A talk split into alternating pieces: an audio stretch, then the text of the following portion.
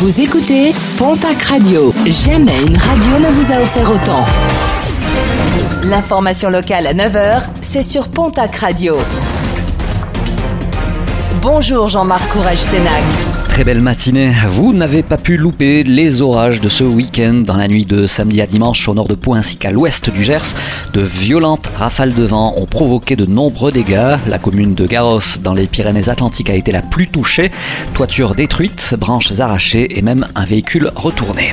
Lettre de menaces, d'insultes, colis de plumes ou de papillons morts, un Landais présenté comme étant défavorablement connu des services de police sera jugé ce lundi dans le cadre d'une comparution immédiate dans son viseur la gendarmerie de Castets dans les Landes.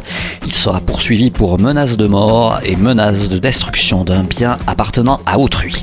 Le Patou Trail endeuillé samedi matin à Tramesailles en Vallée d'Or. Un jeune homme de 28 ans résident dans les Hautes-Pyrénées est décédé alors qu'il participait à l'épreuve sportive, victime d'un arrêt cardiaque.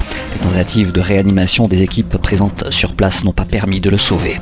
Un véritable miracle à Pau, la sexagénaire disparue depuis le 12 juin dernier a été retrouvée saine et sauve samedi matin dans la forêt de Bastard. Fatiguée et en carence nutritive, elle a été transportée au centre hospitalier de Pau.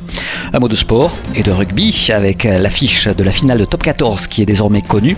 Elle opposera La Rochelle au Stade Toulousain, un remake de la dernière finale de la Coupe d'Europe.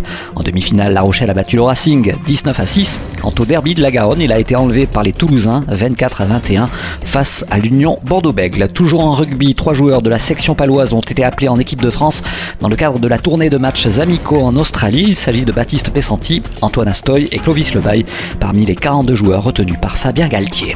Et puis n'oubliez pas la tenue de la fête de la musique ce lundi, car oui, il est toujours possible de faire la fête, mais sans oublier les gestes barrières et les mesures sanitaires. Les préfectures ont pris par ailleurs des arrêtés afin de limiter les rassemblements. Seuls les concerts où le public sera assis sont autorisés.